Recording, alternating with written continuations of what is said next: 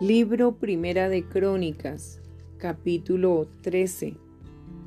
David propone trasladar el arca a Jerusalén.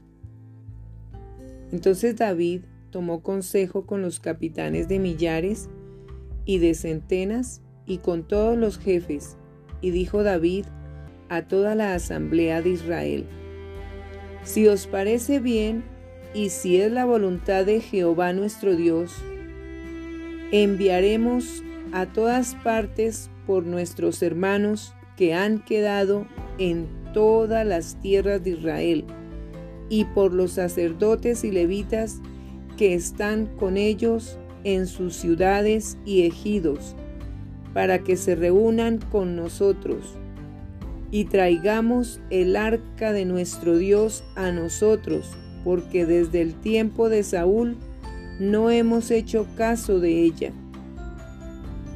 Y dijo toda la asamblea que se hiciese así, porque la cosa parecía bien a todo el pueblo. David intenta traer el arca. Entonces David reunió a todo Israel desde Sior de Egipto hasta la entrada de Amat para que trajesen el arca de Dios de Kiriat Jearim. Y subió David con todo Israel a Baala de Kiriat Jearim, que está en Judá, para pasar de allí el arca de Jehová Dios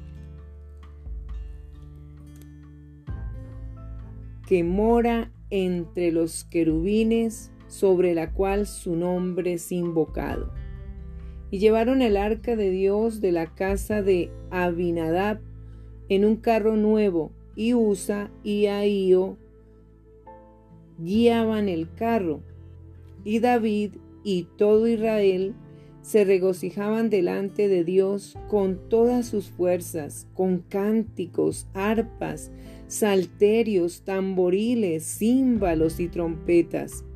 Pero cuando llegaron a la era del Quidón, Usa extendió su mano al arca para sostenerla, porque los, los bueyes tropezaban y el furor de Jehová se encendió contra Usa y lo hirió, porque había extendido su mano al arca y murió allí delante de Dios.